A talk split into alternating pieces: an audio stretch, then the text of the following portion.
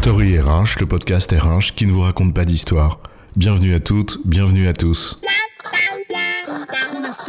History is made of stories. Dans cet épisode, nous allons parler d'exigence dans le travail, ou au moins de le faire jusqu'au bout. Et tu vas pas me la faire, hein. Tu voulais un support digital interactif pour le 30, eh ben tu l'as le 30. Donc euh, camembert, hein, tout va bien. Ça, c'est toi qui le dis. Non, tout va pas bien. Ah bien sûr, hein, tu as livré le 30. Mais sérieusement, t'as vu ce que t'as livré? Tu veux qu'on le reprenne? Écran par écran, ton support digital? Bah tu voulais un support digital interactif, bah c'est ce que t'as. Moi j'ai fait mon boulot, circuler, y a rien à voir, encore moins à redire. Et c'est là que réside tout le sujet. Faire son boulot. Ça veut dire quoi? Le bout du geste, c'est quoi l'histoire? En vérité, l'histoire est simple. Faire son boulot, cela veut dire bien faire son boulot. Il y a un minimum qui est attendu en substance, tu ne le fais pas à moitié. Pour cela, il faut aller jusqu'au bout du geste. End of story. En fait, dans l'exemple de l'introduction, ce qui a été livré, le 30, comme prévu, c'était pas un support digital interactif, mais à peine un PowerPoint amélioré. Sans parler des fautes d'orthographe, des liens morts, des écrans où l'on ne peut plus revenir en arrière. Bref, pas de quoi satisfaire le demandeur, ni même dire que le boulot a été fait correctement. Tout le monde peut comprendre qu'il y a des contraintes et des imprévus. T'as pas eu le temps? Ok, je comprends, mais dans ce cas, préviens et laisse le destinataire faire ses arbitrages, plutôt qu'en l'occurrence choisir la conformité du délai à la qualité du support. Surtout si ta réponse après est du genre bas de plafond, de premier degré, qui justement se réfugie derrière le pied de la lettre. Hé, j'ai respecté la consigne? Comme un enfant à l'école. C'est un peu primaire pour un professionnel. D'abord, en se comportant de la sorte, il te montre qu'il n'a rien compris à la finalité poursuivie au global. Ou alors qu'il ne te croit pas capable de comprendre que des arbitrages plus importants ont dû être faits, ce qui peut arriver, mais dans les deux cas, ça colle pas. Pire, parfois il te prend carrément pour un abruti. Genre, bah, fallait le dire que c'était pas ça que vous attendiez. Ok, bah on va faire un groupe de travail et vous allez nous faire un cahier des charges. Bien sûr que le respect des engagements, ça commence par les définir correctement et s'assurer qu'ils ont été compris. Et il y a aussi un état de l'art minimal. Tu ne vas quand même pas faire un cahier des charges pour conclure que les fautes d'orthographe, c'est pas acceptable. Ou qu'un lien sur lequel on peut cliquer doit t'emmener ailleurs que sur une erreur 404. En d'autres termes, faut quand même pas pousser mémé dans les orties. En l'occurrence, cela pose plusieurs questions et met en lumière ses comportements professionnels très limites. Du genre, je me débarrasse de ce que j'ai à faire. Or, on ne te demande pas d'être le champion du monde, de l'amour du travail bien fait ou du bel ouvrage, mais simplement de faire ton travail correctement.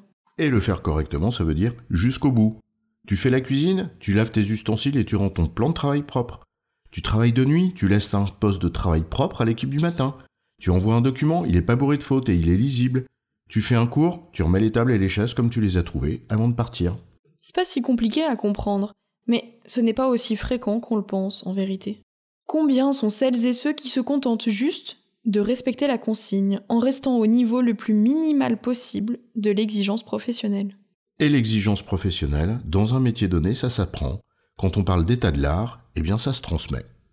Si tu demandes à un joueur de faire une passe, c'est bien, mais explique-lui aussi qu'elle n'est pas vrillée, qu'elle est en arrière, dans le bon timing, pas dans les pieds, ni trois mètres au-dessus de la tête. Bref, explique ce que ça veut dire faire une passe. C'est pas débarrasse-toi du ballon. On s'en tient tellement à des incantations comme les valeurs, par exemple, du genre le client est au cœur de nos préoccupations. Mais encore faut-il expliquer ce que cela signifie concrètement, de manière à ce que chacun comprenne à peu près la même chose. Tiens, rappelle-toi cette étudiante qui nous avait rétorqué Ah bah, vous m'aviez pas dit que le plagiat c'était pas autorisé? Bon, faudrait pas nous prendre pour des truffes. Mais admettons que nous en soyons arrivés à un tel décalage qu'il faille réapprendre le B à bas. Peut-être en va-t-il de même d'ailleurs pour les relations interpersonnelles, la politesse élémentaire, le respect, le savoir-vivre ensemble, mais c'est un autre sujet.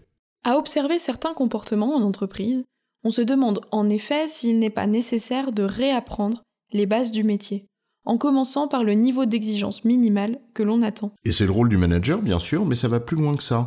Dès le recrutement, déjà sur un plan individuel, ce qui suppose des recruteurs qui connaissent le métier et qui sont attentifs aux qualités personnelles.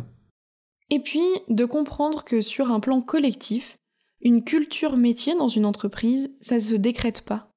Ce n'est pas la somme des seuls comportements individuels. Il y a des habitudes de travail, des façons de faire qui se développent en effet collectivement. Bon, on va être indulgent, on comprend que tu essayes de maximiser ton profit en regnant sur la qualité. On comprend que tu subisses des pressions de résultats qui sont parfois difficiles. On comprend aussi que tu sois parfois mis dans des situations où il y a peu d'autres choix possibles. Mais il y a quand même un truc qui me gêne. Un minimum de fierté personnelle dans le travail que tu délivres, non? Et un minimum de respect de celles et ceux à qui tu t'adresses. Et oui, peut-être est-ce aussi cela qu'on appelle une conscience professionnelle, un minimum avec lequel on ne transige pas, ou si l'on n'a pas eu le choix, on reconnaît et on s'excuse. En résumé, exercer un métier suppose de connaître et respecter un minimum l'état de l'art. Cela suppose d'aller au bout de ce que l'on fait et d'avoir un minimum de conscience professionnelle. Si tu ne le fais pas pour l'intérêt du bien commun, fais-le au moins par respect de toi-même. J'ai bon, chef? Oui, tu as bon, et on va pas en faire toute une histoire. Story RH, le podcast RH qui ne vous raconte pas d'histoire. Retrouvez tous les épisodes sur storyrh.fr.